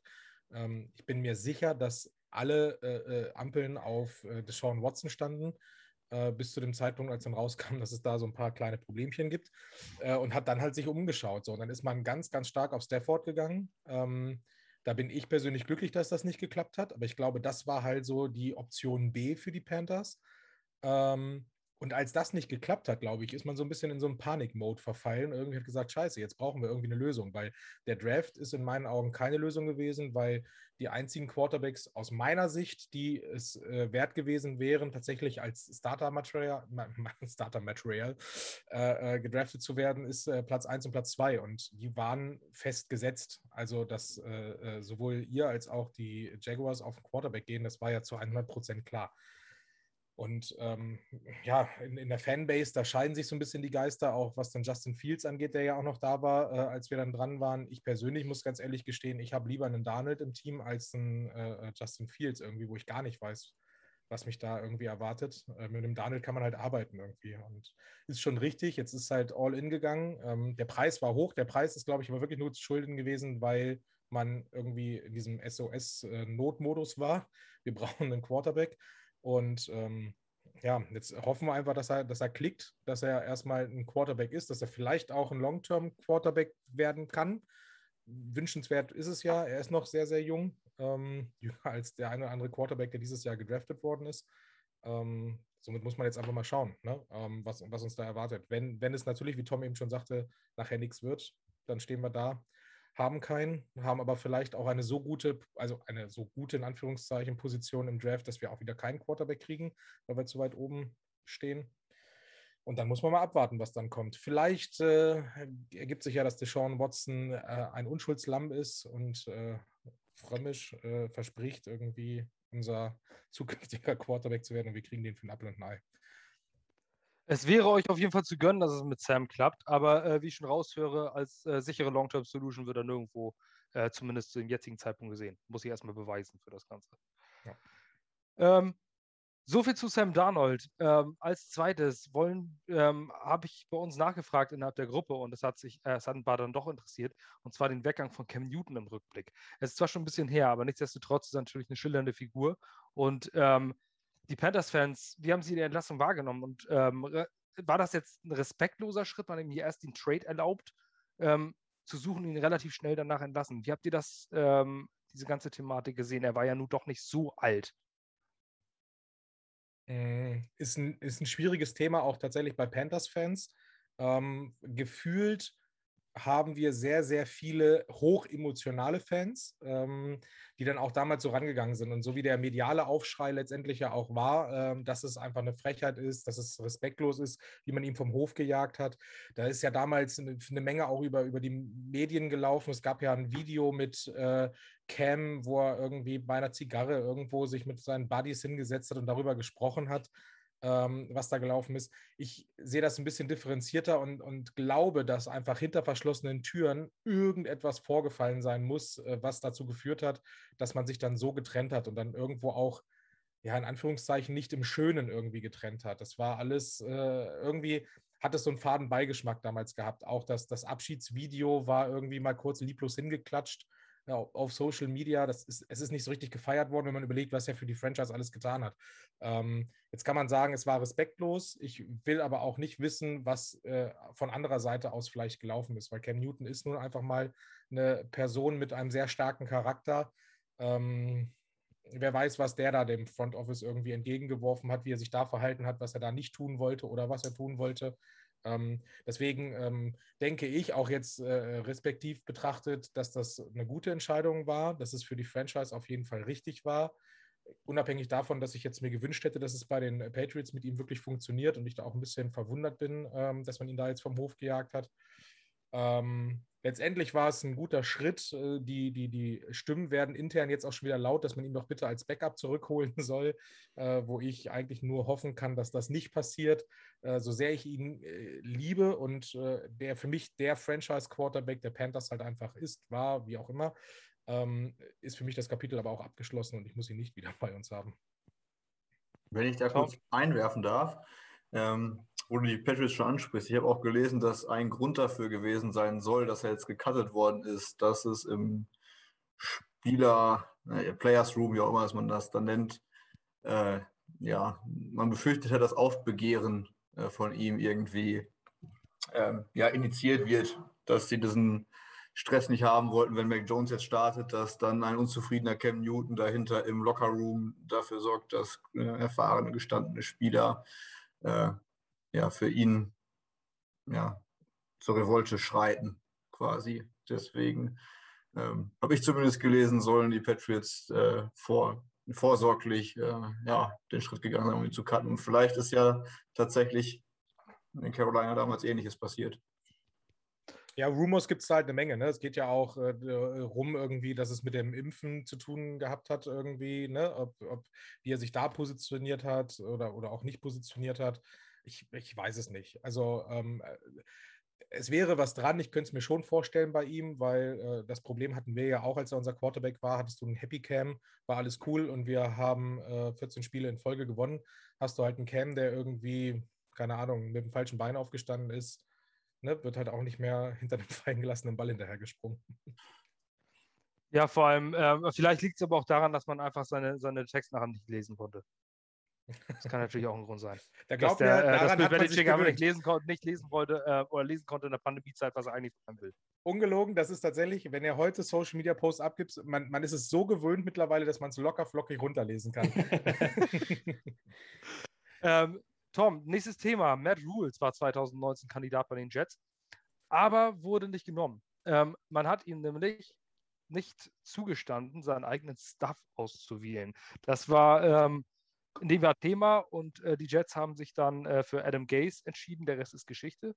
Ähm, ich sag mal, zwischen Matt Rule und, also uns war damals klar zu sagen, ja, den, den, musst du nehmen. Da war Program Builder, Temple, dann ähm, Bader und hat wirklich, äh, war wirklich ein ausgezeichneter Coach. Das transferiert momentan auch ganz gut in die NFL und er hat sich einen guten Staff ausgesucht. Ähm, die Jets haben es ja gemerkt, denn sie haben dieses Jahr Joe Brady interviewt ähm, Offensive Coordinator, der Head Coach-Kandidat ist. Zum Coaching-Staff von Matt Rule und Joe Brady, was kannst du zu denen sagen? Was bringen sie euch in der Zukunft? Ähm, was erwartet ihr von denen? Ja, ich weiß nicht, ob Joe Brady bei uns noch lange da bleiben wird. Hat auf jeden Fall viele spannende Konzepte mitgebracht. Immer, also wir haben viel jetzt in, äh, in Trips gespielt, also mit drei Receivern auch draußen und ja viele kurze Crosser, auch ja insgesamt überkreuzende Routen, die dann viel, äh, viele Freiräume uns geboten haben für die Receiver und äh, ja auch, die dann ihre einzelnen Duelle auch gewinnen konnten, teilweise, wenn sie alleine mal außen gespielt haben. Und das, das hat dann der Offense schon ein bisschen Schwung gebracht, weil gerade das Receiver-Game, natürlich hatten wir bessere Receiver, aber insgesamt waren die auch ins, eher freier, als es die letzten Jahre schon waren. Das hat man dann schon gemerkt. Und ja, was vielleicht bei Brady fehlt, ich hätte gern gesehen, dass wir vielleicht noch ein bisschen mehr Play-Action einsetzen. Auch das Running Game war ein bisschen lieblos gestaltet. Also das war jetzt äh, relativ wenig Motion vorher und äh, ja, insgesamt eher einfache Spielzüge. Das, das, da kann man vielleicht noch ein bisschen was ausbauen, aber insgesamt hat man schon gesehen, dass die Offense über Brady schon ja, richtig gut ist. Und ja, insgesamt, die war auch wirklich lange gut, bis sich dann Teddy Bridgewater verliert, äh, verletzt hat waren, sie, waren wir relativ erfolgreich. Ich glaube, nach der Football Outsiders Statistik, die VOA, waren wir, glaube ich, bis Spieltag 12 eine Top 10 Offense. Und das ist gerade mit einem Quarterback wie Teddy Bridgewater, der jetzt ja keineswegs eigentlich Elite ist, schon eine recht gute Leistung. Ich finde, da hat auch Joe Brady seinen Anteil dran gehabt. Also es hat mich nicht gewundert, dass der gleich danach schon so viele Jobinterviews gehabt hat. Und ja, wahrscheinlich ist er einfach zu jung. Der ist ja, glaube ich, 33 erst und da hat man das noch nicht, dem vielleicht noch nicht so zugetraut. Wobei ich sagen muss, Sean McVay war jetzt ja auch nicht der Älteste, wo er sein Jobangebot von den Rams gekriegt hat. Also ich könnte mir vorstellen, wenn es jetzt normal so gut läuft mit der Offense, dann kann schon sein, dass wir nächstes Jahr Joe Brady verlieren zu Matt Wool würde ich halt noch abwarten, weil es ist immer ein bisschen schwieriger zu sagen beim Coach, beim Head Coach, der nicht das Play-Calling übernimmt, weil wir hatten halt eine Defense mit Phil Snow, den hat er sich von Baylor mitgenommen und halt eine Offense Joe Brady, die ja ihre, ihre Aufgaben im Play-Calling übernommen haben. Und ja, Wool, das ist wirklich jemand auch, der sehr viele äh, Aufgaben an sich nimmt. Ich glaube, auch im Teambuilding ist das jemand, ein Head Coach, der vielleicht noch mehr zu sagen hat als ein anderer Head Coach vielleicht. Da hat er vielleicht fast den gleichen Stellenwert, wenn nicht sogar noch mehr, als der GM bei uns. Scott Fitter kam neu. Ich glaube, da hat sich Matt Wool auch sehr durchgesetzt, weil der wollte jemand haben mit, ähm, mit Scouting-Hintergrund, der sehr, sehr gut im Scouting war, was man auf jeden Fall zu Fitterer sagen kann, weil eigentlich wollte unser Owner jemand haben, der einen großen Analytics-Background hat. Und das ist jetzt Scott Fitter bei den Seahawks vielleicht nicht ganz gerade unbedingt gewesen. Ich glaube, da hatte Matt, Matt Wool auch sehr seine Finger im Spiel, wie man das so hört. Und ja, das wird jetzt halt sehen. Ich bin, ich bin nicht ganz der ganz große Matt Wool-Fan, muss aber auch sagen, man muss ihm natürlich jetzt ein bisschen Zeit geben. Wo ich ein bisschen halt Angst habe, ist, dass er zu sehr nur auf das Potenzial setzt, weil wir sehen jetzt, wir haben Sam Darnold geholt, wir haben jetzt auch Pat Elfline geholt, so auch Cam Irving. Es sind sehr, sehr viele Spieler, jetzt ja auch Tahir Whitehead, die in der NFL halt noch nicht so viel gebracht haben, aber die halt schon irgendwie noch Potenzial haben und auch meist früh dann im Draft weggegangen sind und wo vielleicht Rule vielleicht noch aus der, aus der College-Erfahrung so ein bisschen mitgenommen hat, dass er jemand war, der wirklich die Spieler und äh, die Spieler besser gemacht hat und auch die Teams besser gemacht haben, weil bei Temple waren die Spieler besser und auch die Records besser. Und bei Baylor genau das Gleiche. Da hat er halt eher schwächere Spieler gehabt und die dann wirklich zu richtig guten Spielern gemacht. Am Ende mit Baylor hat er fast das, die große Oklahoma-Universität geschlagen. Ganz knapp damals nur verloren. Und ich glaube, da diese Denkweise hat er vielleicht ein bisschen in die NFL mitgebracht, dass er nicht die hochkarätigen Spieler mal holt, aber versucht aus diesem etwas, die zwar Potenzial haben, aber bisher noch nicht so viel gezeigt hat, dass er die einfach besser machen wird. Und da bin ich noch skeptisch, ob das wirklich in der NFL genauso klappt wie in der wie im College, aber nur halt abwarten. Nach einem Jahr schwer zu sagen. Ne? Ja, ist halt, ein, ähm, ist halt ein Players-Coach, ne? Also das ist das, was, was, was, was du halt als Panthers-Fan gerade wieder echt magst zu sehen. Weil wir jetzt, äh, und ich möchte nichts auf, auf Coach Rivera kommen lassen, aber der ist halt ein Coach gewesen, der hat an der Seitenlinie gestanden, irgendwie durch seine Sonnenbrille geguckt und sich hinter seinem äh, äh Gamebook irgendwie versteckt, so ein bisschen. Da ist halt Rule ein ganz anderer. Ne? Der steht halt an der Seite, obwohl, warte mal, ich, ich spreche mit dem falschen Team, wenn es um emotionale Coaches geht. Fällt mir gerade so ein. Ähm, denn äh, äh, kein Coach kann das besser als euer neuer Head Coach, äh, emotional die Leute an der Seite mitreißen. Aber du merkst es jetzt halt auch, wenn du ähm, Interviews von ihm siehst, wenn du, ähm, wir haben jetzt so eine ganz coole Dokumentation aus dem Trainingscamp von den Panthers, ähm, wenn man da so die Ansprache mitkriegt, das ist halt schon ein Typ, der die Leute halt mitreißt. Und ich glaube, dass das Team, gerade auch weil es so jung ist, ein Team ist, was sich nachher für ihn auch den Arsch aufreißen wird. Also das ist schon super. So, und Brady, äh, Tom, nun da ganz kurz nochmal die zwei Sachen dazu. Ich glaube, dass äh, äh wir Gefahr laufen, Brady relativ zügig zu verlieren. Bin ganz glücklich, dass das dieses Jahr noch nicht passiert ist, weil ich glaube, dass es auch für Brady noch viel zu früh gewesen wäre. Hätte er jetzt irgendwo einen Head äh, äh Coach-Job gekriegt, glaube ich, wäre er dem nicht gerecht geworden, weil einfach da die Erfahrung noch fehlt. Er ist jetzt zum allerersten Mal überhaupt in so einer leitenden Funktion hatte ja vorher immer nur Assistant-Coach-Jobs irgendwie. Ähm, deswegen glaube ich, dass der schon noch ein, zwei Jahre braucht, um ein bisschen zu reifen und die dann hoffentlich sehr erfolgreich mit uns macht. Aber ich denke auch, dass das relativ zügig sein wird, dass wir Brady verlieren werden. Das glaube ich oder, oder ja, nee, nicht hoffe ich, ist falsch, aber das glaube ich leider dann doch auch, dass das passieren wird. Aber ein absolutes Luxusproblem. Ähm, denn als Jets-Fan wäre ich glücklich, wenn, das, wenn sich Leute mal für unsere Assistants interessieren, als Head Coach. Ähm, denn es interessieren sich andere Teams ja noch nicht mal für unseren Head Coach als Head Coach. Also jetzt vielleicht. Aber, ah, vorher war das so. Nee, Joe Brady, ähm, Joe Brady finde ich mega interessant und ich glaube, äh, das ist der größte Vorteil für Sam Darnold. Denn was er aus einem Joe Burrow gemacht hat, einem Backup College Quarterback äh, zum First Overall innerhalb von einem Jahr als Passing Coordinator. Ich, und Burrow und Darnold sind gar nicht so unterschiedlich von den Anlagen. Ähm, wäre es ist vielleicht das Beste äh, für, für Sam Darnold. Klar ist Joe Burrow der deutlich bessere Quarterback, ohne jeden Zweifel, aber ähm, man kann zumindest, wenn es für Sam dann einen Vorteil gibt, dann ist nicht Robbie Anderson, sondern der Hauptvorteil für mich Joe Brady. Es wäre wünschenswert. Ne? Es wäre echt wünschenswert, wenn das alles genauso klickt. ist aber auch andererseits bei euch, ich glaube, mit Mike LaFleur, da bin ich auch mega gespannt drauf, wie der sich als Offense Coordinator macht. Ich weiß nicht, ob er es da so viel schlechter gehabt hätte. Also ich der könnte, bin wirklich gespannt. Also Mike LaFleur könnte, äh, könnte unser Joe Brady werden, der ja. dann vielleicht auch schon nächstes Jahr die ersten Interviews kriegt und vielleicht nach zwei Jahren schon weg ist. Ähm, aber dann, wenn das so ist, dann bin ich, äh, dann nehme ich das gerne, denn dann war's, äh, dann waren die Jets Offense exciting. Und das ist das auf jeden Fall. Ey, auf euer ganzes Coaching-Stuff könnt ihr euch so freuen. Das wird bombastisch. Also ich, Auch Jeff Ulbrich äh, ist, äh, ist, ja. ist, ein klasse Defensive Coordinator. Ähm, gut, das waren die Themen. Und jetzt haben wir einmal äh, noch ganz kurz, da wir jetzt bereits schon fast eine Stunde abgeschlossen haben, die Keys to Win the Game. Ähm, da gebe ich jedem maximal eine Minute. Äh, ich weiß, man könnte da noch viel mehr ausführen, aber äh, wo der andere vielleicht nicht eingegriffen, nicht, ähm, oh, das Licht ist aus, wo der andere vielleicht nicht ähm, dazu kommt, kann der andere, da kann der nächste vielleicht eingreifen. Felix, Keys to Win the Game für die Jets, die Panthers zu schlagen am Sonntag. Turnover generieren. Also, dass Sam Darnold zu einem Jets-Spieler wirft. ich glaube sonst, äh, wie du gesagt hast, also die Mitte ist vielleicht zu, aber unsere Offense wird den Ball bewegen können. Zach Wilson wird aber wahrscheinlich auch trotzdem seine Rookie-Fehler machen im ersten Spiel, das gehört dazu. Dementsprechend müssen wir das Turnover-Battle gewinnen, damit wir eine Chance haben, weil unsere Cornerbacks so unerfahren sind. Also würde es mir auch nicht wundern, wenn ein Tackle verpasst wird und DJ Moore dann was weiß ich, wie viele Yards nach dem Catch macht. Wenn wir das Turnover-Battle gewinnen, dann haben wir eine Chance zu gewinnen, sonst äh, glaube ich es nicht. dann setze ich direkt weiter an. Für mich ist äh, ein Key, ähm, Christian McCaffrey kann man nicht stoppen.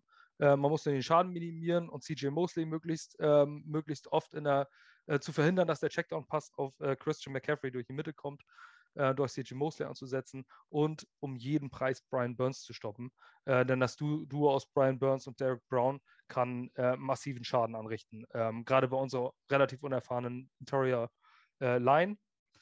Und der nächste Schlüssel ist die Jets Defensive Line gegen die Panthers Offensive Line. Dort muss man äh, Schaden anrichten ohne Ende, Lauf, äh, Running Lanes zumachen. Ähm, dann kann man dieses Spiel gewinnen. Und ja, die Turnover sind angesprochen. Tom, Keys to Win für die Panthers. Ja, ihr habt das ja, glaube ich, angesprochen. Ein weiterer Punkt, ich glaube, bei euch startet ja, glaube ich, auf Right Tackle George Fent, ne? Also ich hoffe, äh, aller ja, Voraussicht nach, ja. Ja, ich hoffe ja, da werden ja, wird er vielleicht, wenn wenn man versucht, Burns äh, von Mikael Beckton wegzubekommen, dass wir dann da vielleicht ein paar schöne Duelle sehen. Und gerade mit einem Rookie-Quarterback kann das schon sein, dass der ein bisschen mehr Pressure vielleicht gerade einlädt. Die Panthers haben mit Rookie-Quarterbacks die letzten Jahre ganz gute, äh, also ganz recht viele Sacks immer gemacht. Das ging fünf plus meistens mal aufwärts. Das ist wirklich immer richtig gute Statistik. Ich glaube zwar, Zach Wilson ist ein richtig, richtig guter Quarterback, aber ich hoffe, im ersten Spiel wird das noch ein bisschen schwierig werden und das kann natürlich der Pass Rush der Panthers kann dann schon ein Problem werden und auch, ich glaube, es kann theoretisch sogar außen gegen George Fent, wenn man den ein bisschen attackiert, recht gut werden. Und ja, ich glaube, die größte Schwäche bei den Jets ist, sind einfach die, die Cornerbacks gerade außen und da haben wir tolle Receiver und die muss Sam Darnold bedienen, muss auch einige coole Würfe drin haben ich bin, ich bin ein Fan von eurer Mitte, wirklich gerade euer Safety-Duo, das ist wirklich stark. Gerade Markus May hat ja letztes Jahr eine tolle Saison gehabt, aber ich glaube, außen Jamie Sherwood, glaube ich, Bryce Hall, die wahrscheinlich ein, ein paar Snaps auch sehen werden bei euch. Da, da müssen Moore und Anderson und auch Marshall, die müssen da wirklich das, das Ding gewinnen, die Duelle. Also ich sag mal so, 300 äh, Passyards sind trotzdem da und alles andere als unrealistisch. Ja, Tobi, Keys to Win. Ja, grundsätzlich ist alles gesagt worden. Ich glaube tatsächlich, dass es über unsere Defense gehen wird. Äh, ich bin überzeugt von unserem Pass Rush, der ist sehr, sehr, sehr böse. Eure O-Line ist äh, ja auch nur bedingt äh, äh standhaft. Und äh, einen, einen Rookie-Quarterback dahinter stehen zu haben, der einfach sehr, sehr aufgeregt sein wird vor seinem ersten NFL-Spiel, äh, glaube ich, tut das ein Übriges. Das heißt, ich glaube, wir werden einfach eure, oder wir, glaub, wir müssen eure Offense einfach ja, aufhalten und auf Null halten im besten Falle. Ähm, und dann ist es scheißegal, was bei uns in der Offense passiert, weil dann äh, haben wir da viele Waffen, ob das jetzt außen die langen Dinger sind, ob es nachher ein McCaffrey ist, der äh, trotzdem einfach sich durchboxt ähm, oder nachher wirklich dann im Kurzpassspiel dann da ähm, die Yards gemacht werden. Da mache ich mir tatsächlich wenig Sorgen. Ich glaube wirklich, dass, dass wenn wir es schaffen, eure Offense äh, zurückzuhalten, alles gut wird. So viel zu den Schlüsseln. Also jeder hat zumindest seine Schlüssel gefunden hier. Ähm, wir wollen nachher mal ganz kurz anreißen den Injury Report. Also wenn ihr das jetzt hört, wir nehmen das auf auf dem Dienstag, also was jetzt Mittwoch, Donnerstag passiert. Ähm, gut, möglicherweise ist dieser Podcast schon Mittwoch online, das wissen wir allerdings noch nicht genau. Ähm, kann natürlich noch was passieren. Aber Stand Dienstagabend ähm, bei den Jets ist Jameson Crowder raus. Derzeit noch denn er ist auf der äh, ist Corona-positiv trotz, äh, trotz Impfung. Deswegen fällt er nicht unter diese 10 Tage Quarantäneregel, ist also Day-to-Day -Day und könnte möglicherweise am Sonntag doch dabei sein. Ähm, wäre wichtig für Zach Wilson, eine, einen Veteran äh, Slot Receiver und dann noch einen der Top 10 Slot Receiver der Liga zu haben. Ist zwar Slot-Only Receiver, aber ähm, wäre ein wichtiger Anwurfpunkt. Ansonsten sehen wir Elijah Moore. Das könnte schon mal ein sehr interessanter Start werden. Ähm, Carl Lawson ist für die ganze Saison raus. Die Free Agency Edition der Jets. Ähm, einer der ja, möglichen, möglichen All-Pro-Stars des Jahres. Ähm, ja, leider weg. Äh, ganz, ganz bittere Geschichte. Achillessehne gerissen. 15 ähm, Millionen für die Cuts. Ähm, wollen wir mal hoffen, dass er sich nächstes Jahr, dass er nächstes Jahr wieder da ist. Felix, das war's, glaube ich, oder? Die beiden zentralen Verletzungen? Ja, man könnte halt auch sagen, dass Elijah Moore selbst von einer Verletzung erst zurückgekommen ist, aber er jetzt ja lange genug mit trainiert, dass der ein Vollgo genau. sein sollte. Ne? Er ist da. Auf jeden Fall sind Jameson Crowder äh, fraglich noch aktuell und Carl Lawson, die beiden Starter, die im Jets-Team fehlen. Ja. Wer ist bei euch verletzt? Ja, wir haben die gleiche Geschichte eigentlich wie bei euch auch eine Covid-Geschichte. unser Guard John Miller, der hatte, glaube ich, einen Kontakt mit einem Covid, also mit dem Covid-positiv. Und da er nicht geimpft ist, fällt er jetzt aus. Für ihn wird Dennis Daly eingesetzt. Der war eigentlich letztes Jahr auch so immer der Notnagel, allerdings auch viel verletzt. Jetzt wird der auf Guard spielen. Sein, geht in die dritte Saison, ist relativ solide jetzt, aber mal sehen, wie er jetzt als Starter spielen wird bei uns. Und ja, AJ Boye muss noch eine Sperre absetzen. Ich glaube, Illegal Subs. Wie heißt das? Subs. Su Substances of Abuse, meine ich. Ach so, genau. Irgendwie sowas. Ja. Er, Ja. hat, er, hat einfach, er hat einfach mal einen, einen geraucht oder so. Ja. Auf jeden Fall muss jetzt noch die ersten beiden Spiele, kann nicht dabei sein. Das sind so unsere Ausfälle. Ja, und Troy Pride Jr. halt Season Genau. Ending aus. Äh, auch ein vielversprechender Corner, Schrägstrich Safety, ähm, den wir jetzt leider auch nicht mehr sehen werden diese Saison. Aber ansonsten hat es uns noch ganz gut erwischt. Also, ich habe heute gerade ein Interview mit, äh, mit äh, ähm, nicht mit Tepper, wollte ich schon sagen, mit ähm, ähm, Matt Rule gesehen, ähm, wo er über die, äh, Dennis Delay gesprochen hat und sagte halt, eigentlich war es schon so 50-50, wer von beiden starten wird, hatte sich dann aber halt für Miller eigentlich entschieden, weil der ein paar Raps mehr hatte im Trainingscamp, weil Dennis Delay Papa geworden ist in der Zwischenzeit äh, und deswegen zwei, drei Tage gefehlt hat. Und das war aber so das einzige Ausschlaggebende. Also er selber sieht es tatsächlich keinen großen, äh, als keinen großen Downgrade in dem Moment, dass wir da den Dennis Delay spielen lassen. Ähm, auf jeden Fall äh, haben wir es noch ganz gut getroffen. Okay, natürlich, unsere Verletzung ist ganz bitter mit Karl Lawson, aber letztes Jahr hatten wir noch viel mehr Spieler, die wir verloren hatten. Ähm, das ist dann halt manchmal so. Aber Football ist Tagesgeschäft. Bei uns war die Frustration extrem hoch, als Karl Lawson sich die Achillessehne gerissen hat. Ähm, das war ja quasi der Zach Wilson in der Defense für uns, also der Dreh- und Angelpunkt. Ähm, dadurch, wodurch Quinnen Williams vielleicht mal All-Pro werden kann, weil wir dann endlich mal einen Edge Rush über Außen haben. Ähm, aber eine Woche später ist halt wieder diese Next Man Up-Geschichte und dann sagt man sich, ja, dann ist es halt so und dann muss man jetzt irgendwie damit umgehen. Ähm, Im Laufe der Saison werden sich Injury Reports mit Sicherheit noch besser füllen. Das heißt besser. Äh, also jetzt nicht besser im Sinne von besser, aber ich glaube, ihr wisst alle, was ich meine. Ähm, zum Abschluss kommen wir noch zu einem bei uns relativ beliebten Spiel, das wir seit zwei Jahren machen, und zwar Snack a Player. Ähm, wenn wir die Möglichkeit hätten, einfach so beim gegnerischen Team einen Spieler rauszupicken, zu nehmen und ins eigene Team zu stecken, ohne dass man dafür irgendwas bezahlen müsste. Felix, wir fangen jetzt einfach mal bei unserem Gast an. Wen würdest du ähm, von unserem Gast haben wollen? Welchen Panther würdest du gerne in deinem Team? Die langweilige Antwort wäre natürlich äh, Christian McCaffrey, weil das so der einzige Running Back ist für mich in der ganzen Liga, der relativ unabhängig von der O-Line performen kann. Aber wenn wir jetzt mal davon weggehen, von dem ganz offensichtlichen Pick, hätte ich zwei tatsächlich. Ähm, einmal äh, Hassan Reddick. Du musst dich, du musst dich für einen entscheiden. Für einen. Aber der andere ist erst noch Rookie. Tja, entscheide dich. Dann nehme ich den anderen, auch wenn das jetzt komplett Quatsch äh, klingt. Ich hätte gerne, äh, dass wir Tommy Tremble gedraftet hätten. Äh, Tight End, äh, Notre Dame, ich fand den richtig geil und äh, unser Tight End Room ist eh sowas von äh, schlecht. Äh, den hätte ich gerne bei uns im Tight End Room. Ich meine, der ist auch erst 21. Notre Dame bringt ja irgendwie andauernd irgendwelche äh, Tight End Prospects raus, die echt gut sind. Letztes Jahr Cole Kmet, wo ich jetzt dieses Jahr auch glaube, dass der bei Chicago ganz gut wäre. Und ich hätte gerne dann Tommy Tremble im äh, Kader, auch wenn es vielleicht unüblich ist, dass man einen Drittrunden Tight End da auswählt. Ja, äh, ich mache mal gleich weiter. Ähm, und Christian McCaffrey ist für mich nicht die Antwort, weil Running Backs für mich eine, eine Jahresgeschichte sind. Äh, Todd Gurley war mal fast NFL-MVP und jetzt will ihn keiner haben. Ähm, deswegen weiß man nie, wie, wie Running Backs nach Verletzungen wieder zurückkommen oder ähm, wie schnell das ganze Thema vorbei ist. Für mich ist es Brian Burns.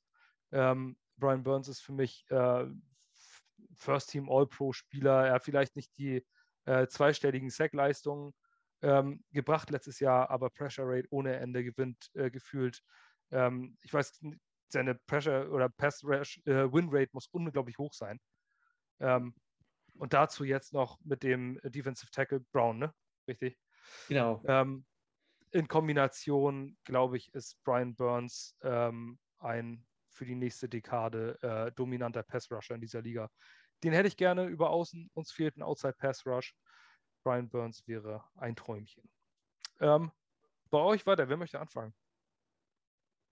Gut, Tom, hau raus. Ja, offensichtlich wäre jetzt natürlich, wenn ich Zach Wilson nehme, den fand ich schon bei BYU richtig toll. Und ich habe mir ja gewünscht, dass wir uns einen Quarterback holen, auch aus dem Draft. Das wäre jetzt irgendwie zu äh, ja, obvious. Ich glaube auch, Beckton wäre auch ein cooler Spieler, aber ich glaube, da wo jetzt kein Fan so schnell drauf kommen würde, ich, mir hat nämlich Marcus May so gut gefallen letztes Jahr. Also auch wenn jetzt ihr nicht so eine tolle Defense hattet, aber Marcus May muss man wirklich sagen, der ist da wirklich herausgestochen.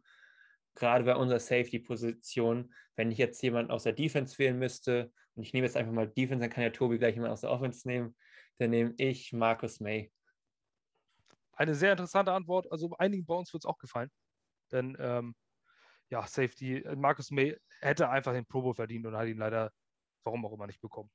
Naja, man muss halt sagen, bei euch war es halt so, ihr wart halt kein großer Markt, weil ihr halt so viel verloren habt. Und ich glaube, da denn, wir haben es damals bei den Browns gesehen, da hat es Joe Thomas in den Pro Bowl geschafft, aber es haben, glaube ich, Teams aus sehr, sehr schwachen Teams, äh, aus sehr, ja, Spieler aus sehr, sehr schwachen Teams generell ist sehr schwer, im Pro Bowl zu schaffen, weil ich glaube, ein Drittel wird sowieso auch noch von den Fans gewählt. Und ja, das ist dann ziemlich schwer. Ja, ja, hängt auf jeden Fall damit zusammen. Es gibt ja auch Leute wie Trey Turner, der äh, Guard, der diverse Male nacheinander im Pro Bowl war und den jetzt ja. eigentlich keiner mehr haben will. Ähm, der war auch zwei Jahre total schlecht und trotzdem im Pro Bowl. Einfach nur, weil er halt vorher das vorige Jahr auch schon da war. Tobi, wen nimmst du von den Jets, wenn du einen kriegen kannst? Ich nehme den etwas langweiligeren Pick. Ich bin tatsächlich für Mickey Beckton. Äh, wäre für mich auf jeden Fall der Pick, den ich haben will, weil äh, Left Tackle besitzen wir nicht. Äh, ihr habt wirklich äh, einen soliden Starter an der Stelle. Ähm, ich würde, was ich momentan dafür geben würde, einen anständigen Left Tackle zu haben. Das ist, äh, es gibt keine einzige Position, wo ich äh, ja, mehr Need sehe bei den Panthers als, als dort. Deswegen ganz klar der Pick. Ja, so haben wir wild durcheinander gewürfelt. Wir sind eigentlich schon am Abschluss. Wir wollten jetzt noch, äh, wäre jetzt noch zu Bold Predictions, das würde jetzt allerdings den Rahmen sprengen. Ähm, deswegen würde ich ganz gerne jetzt zum Abschluss einfach nur nochmal die Einschätzung aus eurer Sicht, ähm, wie das Spiel ausgeht am Ende. Ähm, kurze Begründung, ja oder nein, je nachdem steht jedem frei. Äh, Tom, wie geht das Spiel aus? Was glaubst du? Ja, ich glaube, wir gewinnen, also die Panthers gewinnen. Das, äh, sie sind zwar jetzt auch bei den Buchmachern Favorit, das ist aber nicht unbedingt ein gutes Zeichen. Letztes Jahr waren wir dreimal bei den Buchmachern Favorit und haben dreimal dann die Spiele auch verloren. Also vielleicht ist das gar kein gutes Ohm für die Panthers. Aber insgesamt die, die Offense und die, die, die die Cornerback-Situation bei den, also die Cornerback-Situation bei den Jets und die Offense bei den Panthers, gerade die Receiver machen mir da einfach zu viel Hoffnung, dass die Panthers viel scoren werden. Ich glaube nicht, dass die Jets im ersten Spiel schon damit mit, mitkommen können. Und ja, ich glaube, die Panthers werden mit einem Score gewinnen. Okay, dann hängt vielleicht noch eine kleine Bold Prediction ran, dann können wir das da mit einbauen. Also jetzt eine Bold Prediction. Aus, einfach aus der Hose geschossen. Ah, ich kann mir halt vorstellen, Zach Wilson wird ein richtig toller Quarterback und alles so. Aber ich glaube, im ersten Spiel wird er noch ein bisschen mehr Pressure einladen als vielleicht noch die anderen Spieler. Und vielleicht wird George Fent auch kein gutes Spiel haben. Dann glaube ich, die Panthers sahen immer gegen Rookie-Quarterbacks mit, mit Sex-Zahlen immer sehr gut aus. Und ich glaube, äh, mindestens sechs Sex werden die Panthers machen. Ich sage sogar sieben. also sieben Sacks, Sieg für die äh, Panthers. Ähm, Felix, was sagst du zum Ausgang des Spiels? Ich glaube tatsächlich auch, dass die Panthers gewinnen, auch einen Score. Ich sage sogar 31-24 einfach mal. Und Bold Prediction ist aber, dass Elijah Moore zwei Touchdowns fängt. Tobi. Ja, ich äh, bin mir auch relativ sicher, dass wir das Ding nach Hause äh, holen werden. Ähm, ich bin überzeugt von der Defense, deswegen glaube ich, dass wir euch zu Null halten werden. Ich glaube, dass das Spiel 12 zu 0 für uns ausgehen wird. Ähm, und meine Bold Prediction ist, dass äh, unser neuer Kicker seine beiden Points after äh, äh, Touchdown verschießen wird und nächste Woche Dominik Eberle für die Panthers kicken wird. Weil, weil man sich dann ärgert, dass man Joey Sly abgegeben hat. Definitiv. ähm, ja, das wäre jetzt ja, ich war schon die ganze Zeit dabei, ja, ich glaube es einfach nicht, dass die Jets das Spiel gewinnen werden. Das wäre jetzt aber scheiße, wenn alle vier sagen, dass die Panthers gewinnen. Ähm, ich muss aber trotzdem Realist bleiben. Ich, die, die Spread liegt bei 5,5 ähm, in Las Vegas. Ich glaube, Cover the Spread äh, werden die Panthers nicht schaffen. Ich glaube, dass wir da drunter bleiben. Ähm, ich tippe auf einen knappen Ausgang 24, 27 aus Sicht der Jets, würde ich sagen. Also tippe ich leider auch auf einen Panther-Sieg. Also nicht für euch leider, sondern für die Jets-Fans, die hier zuhören. Ähm, man kann also nur positiv überrascht werden, aber ich glaube, an der 24, 27, vielleicht auch so ein 27, 31, ich glaube, dass die 5,5 Punkte nicht, sondern ein Field Goal Unterschied äh, es am Ende vielleicht ausmachen wird. Es könnte ein High-Scoring-Game werden.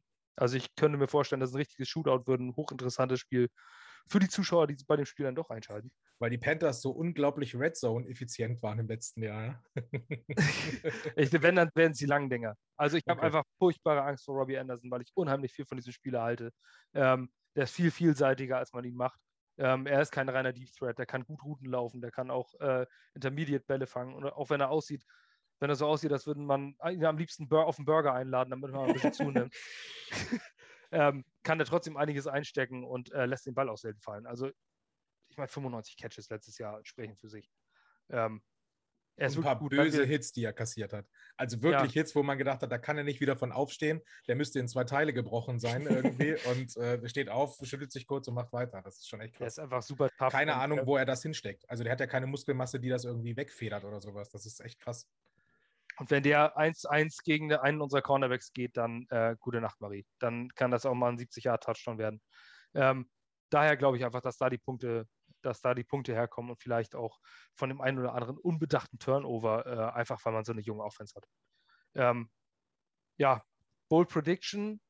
Ähm, ich sollte mal irgendwie mal was Positives für die, glaube ich.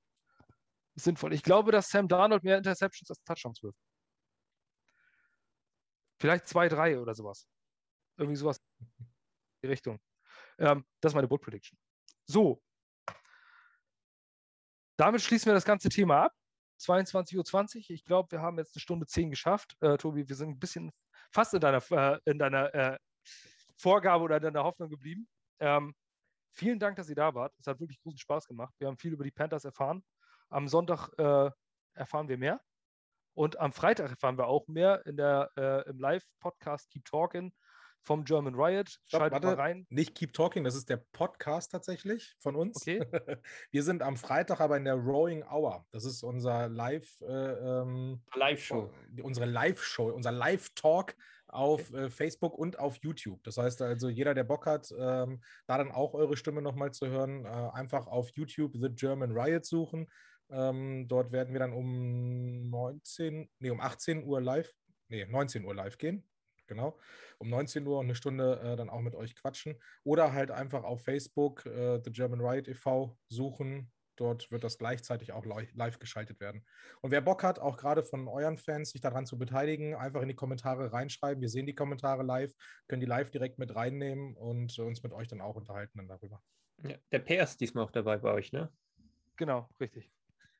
Ähm, ich verlinke äh, den ganzen Podcast nochmal hier, wenn ihr unten guckt in die Videobeschreibung und auch auf unserer Website ähm, findet ihr den Direktlink.